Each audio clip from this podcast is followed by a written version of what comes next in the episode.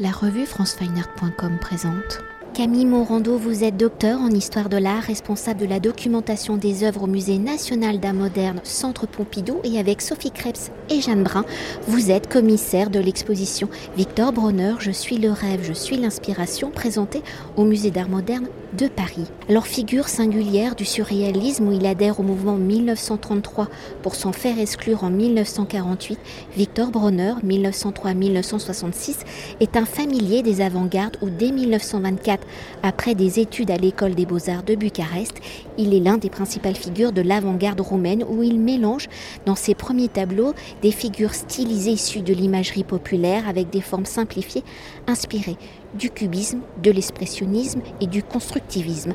Alors dans la construction de son vocabulaire, il faut également évoquer sa fascination pour le spiritisme et la magie qui lui vaudra d'être appelé par les surréalistes le peintre voyant où son œuvre s'avère parfois prémonitoire. Alors avant de parcourir ensemble l'œuvre de Victor Bronner, où l'exposition au musée d'art moderne de Paris est la première dans la capitale depuis la rétrospective de 1972 au musée national d'art moderne, donc sans Pompidou. Alors si Victor Bronner a été au contact des avant-gardes en Roumanie, puis à Paris dans la diversité des courants de la famille des dites avant-gardes, pourquoi va-t-il diriger ses recherches plastiques vers le surréalisme et dans sa conception de la création, de sa personnalité?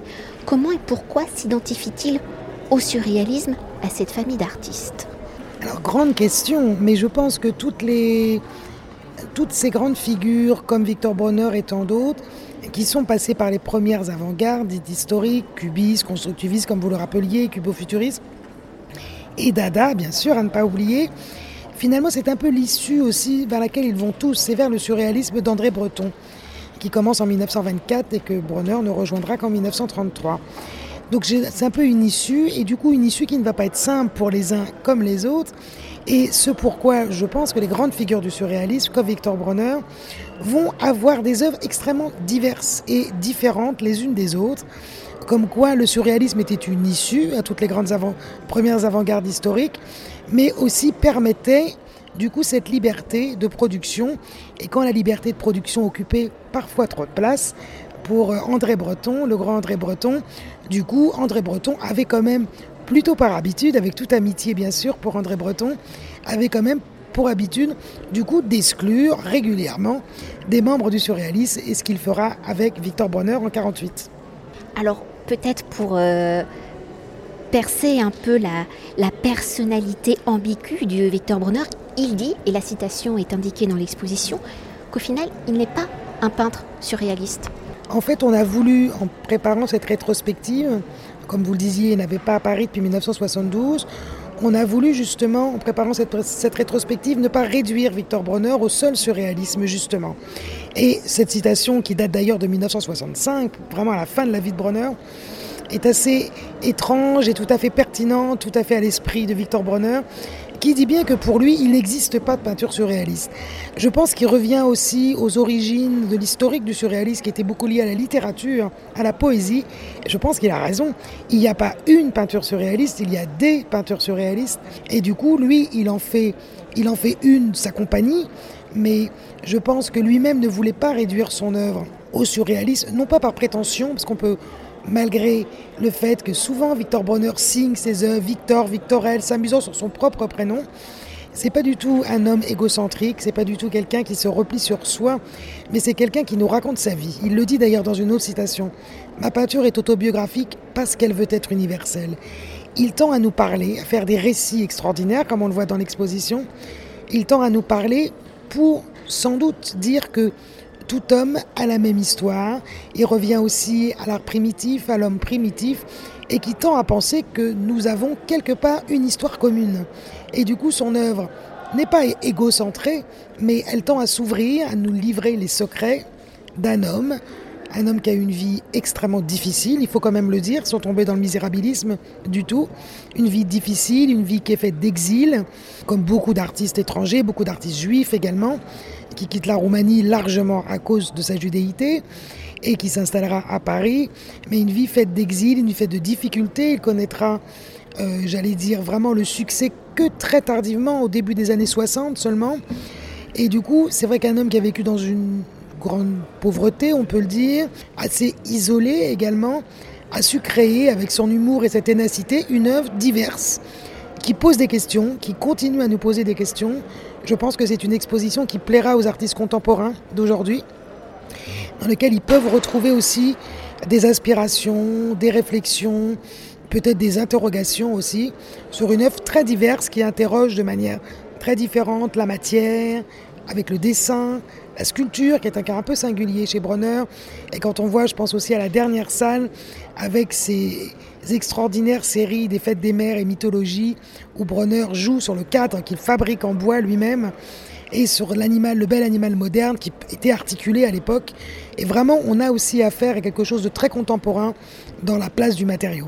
Et pour continuer de découvrir l'univers et la personnalité de Victor Bronner dans la conception de son œuvre et de son évolution, deux événements seront très importants. Il y a en 1938 la perte de son œil qu'il avait prédit sept ans plus tôt dans un autoportrait et il y a la Seconde Guerre mondiale où en tant que Roumain de religion juive, il va donc se réfugier en 1942 dans les Alpes de Haute-Provence où dans la clandestinité sans ressources, il va devoir réinventer son écriture. Alors comment ces deux événements ont-ils permis à Victor Brunner de développer de nouvelles manières de créer, de penser son approche plastique et dans son écriture, comment cela va-t-il se formaliser? Alors en effet, vous avez tout à fait raison, il l'écrit lui-même. Les deux événements capitaux, comme il dit dans sa vie, c'est son accident à l'œil et la guerre. Alors son accident à l'œil est quelque chose de à la fois qui pourrait être de l'ordre de l'anecdote, mais ici on est avec un artiste et avec un peintre. Donc on peut évidemment très simplement se douter que de perdre un œil pour un peintre, c'est une tragédie. Vous ne voyez plus en perspective. Donc c'est aussi quelque chose qui l'a énormément handicapé, mais de cette privation, comme pour la guerre d'ailleurs, il va en faire une magie, une ressource extraordinaire. Alors l'histoire de l'œil, elle est aussi attaché, j'allais dire, à l'histoire du surréalisme, on y revient quand même, et au hasard objectif qui était très cher à André Breton, puisque comme vous le disiez, son accident à l'œil, son énucléation en 1938 sera annoncé. Donc on est dans la prémonition, dans la magie, quelque chose évidemment à laquelle ne pensait absolument pas Victor Bronner quand il peint ce petit autoportrait en 1931. Il peint un autoportrait, il est devant une glace et il se dit un autoportrait, qu'est-ce que je pourrais finalement peindre qui pourrait aussi rendre un peu étrange cet autoportrait, ou le rendre plus vivant, ou le rendre différent d'un seul autoportrait. Et il décide de, en fait, se peindre avec un œil énucléé. Le miroir fait que c'est l'œil gauche et que dans la vraie vie, il a également, au cours en fait d'une rixe entre deux autres surréalistes, Oscar Dominguez et Esteban Frances, perdu cet œil gauche. Et de cette privation, il va en effet changer sa manière de peindre, comme vous le disiez, changer sa manière de peindre dans la perspective, dans aussi la manière très juste de pouvoir justement, comme quand on ferme un œil, viser plus juste. Et il le dit également comme un chasseur finalement. Il va pouvoir viser plus juste en essayant de retenir que l'essentiel. Et l'essentiel pour lui, c'est toute la part magique, la part du secret, la part irrationnelle, la part du rêve bien sûr, du merveilleux. Je pense à la série des chimères, des lycanthropes qui est peint avant la Seconde Guerre mondiale. Et en effet, l'autre événement capital et tragique de sa vie, c'est la guerre. Il en fait, comme pour l'histoire de l'œil, également un bouleversement extraordinaire, parce que c'est la plus grande transformation dans son œuvre plastique. Quand il invente à l'été 1943, il est alors caché, euh, caché, comme vous le disiez, dans les Hautes-Alpes, au cellier de Rousset, et il va inventer le dessin à la bougie. Je dis le dessin à la bougie, ça va aussi donner lieu à des peintures, à des petites boîtes, etc. Parce qu'il appelle lui-même cette technique le dessin à la bougie, à savoir que on se doute, il est dans une grande misère matérielle pour la vie quotidienne, également en tant qu'artiste. Donc il a du papier, il va faire énormément de dessins. Il y en a plus de 1000 qui sont conservés dans les collections publiques françaises. On peut imaginer qu'il y en a plein d'autres encore. Il va peindre aussi sur des toiles, mais il en a peu à disposition, une trentaine à peu près. Et il va également faire des petits objets. Et il va inventer avec la cire, parce qu'il a des bougies, la seule manière de s'éclairer. Il vivait beaucoup la nuit, comme ils étaient cachés. Il va inventer, grâce à la cire, finalement, une technique qui n'est pas très très loin de la technique de la gravure, qui est lors de la révélation. En utilisant la cire comme un crayon sur un papier, en l'appuyant, il va faire des motifs alors dirigé ou pas, on est un peu loin de l'automatisme, mais c'est aussi une technique qui relève des techniques du hasard, comme le surréalisme, Du coup, après ayant appliqué cette cire, il va mettre de l'encre dessus. Et c'est juste le jeu des matériaux qui va révéler, effacer, du coup, le dessin primitif de la cire. D'où le dessin à la bougie, qu'il va après utiliser avec de, avec de l'huile. Et il fera des huiles sur toile merveilleuses à la cire. Donc là, on est toujours dans la période de la guerre. Mais il va utiliser la cire pratiquement jusqu'à la fin de sa vie, en les mélangeant quand il en a les moyens après la guerre, avec d'autres pigments. Et donc là, on a droit à une peinture plus élaborée. Mais pendant la guerre, force est de constater que cette nouvelle technique, ce renouvellement incroyable et profond de son œuvre, donne lieu à des œuvres tout à fait étonnantes qui sont liées aussi à l'art populaire. On parlait de Dada tout à l'heure, qui sont liées aussi au fait de trouver un, un, objet et de le détourner. Je pense aussi aux pierres de la Durance, qui était le fleuve qui était juste à côté de là où il habitait. Il va utiliser ces petites pierres, par exemple, pour créer un petit personnage qu'il a enfermé ensuite dans une boîte. Et il va créer aussi, grâce à la cire, des œuvres qui vont pour lui être des talismans pour se protéger de la France occupée, des nazis et de, toute cette oppression qu'il y a autour de lui. Il gardera ces petites boîtes comme nombre d'œuvres dans son atelier. Il va, c'est très émouvant de penser qu'il les a rapportées à Paris après la guerre. Et il les avait pendant la guerre comme des talismans pour se protéger et finalement aussi comme une forme d'ex-voto pour aussi continuer à exister au monde. Et pour continuer d'évoquer l'œuvre de Victor Bronner après son isolement de la Seconde Guerre mondiale, où il revient s'installer à Paris en 1945 dans l'ancien atelier du douanier Rousseau, où il y développe donc une œuvre allant de plus en plus vers des formes simplifiées aux couleurs vives, où il poursuit ses explorations métaphoriques et alchimiques. Alors si Victor Bronner a une grande culture artistique, qu'il a étudié, je le rappelle, aux beaux-arts, qu'il a toujours été dans les avant-gardes et dans ses dernières années de création, son écriture vers l'archaïque, voire le naïf. Alors dans l'évolution de son écriture plastique, comment Victor Bronner va-t-il peut-être aller vers cette simplification des formes? Quel est son système de pensée? Et va-t-il regarder vers les artistes dits de l'art brut, vers les artistes spirites? Absolument. C'est très troublant toujours dans cette histoire de hasard objectif. Et ça fait partie de l'univers un peu magique, euh, merveilleux de Victor Bronner. Il se retrouve dans l'atelier du douanier Rousseau, comme vous le disiez. Et c'est André Breton qui lui conseille qui lui dit, toi qui connais très bien les rencontres entre des choses opposées, peins un tableau. Et il peint un tableau en recopiant le tableau du douanier Rousseau, La charmeuse de serpent, qui se trouve au musée d'Orsay, et en y intégrant son œuvre Congloméros. Et ce tableau, la rencontre du 2 bis rue l'adresse de l'atelier de Bronner et du douanier, est évidemment présenté dans l'exposition où on voit justement qu'il joue, comme vous le disiez, sur encore une autre influence, cette fois-ci plutôt en effet du symbolisme, de l'art naïf, dans lequel il va, il va aussi aller voir. Il va être très intéressé par tout l'art spirit. On pense à Augustin Le Sage, on pense et il y a un tableau euh, rencontre de moi-même aux, quatre chats du monde qui exprime tout à fait bien cela.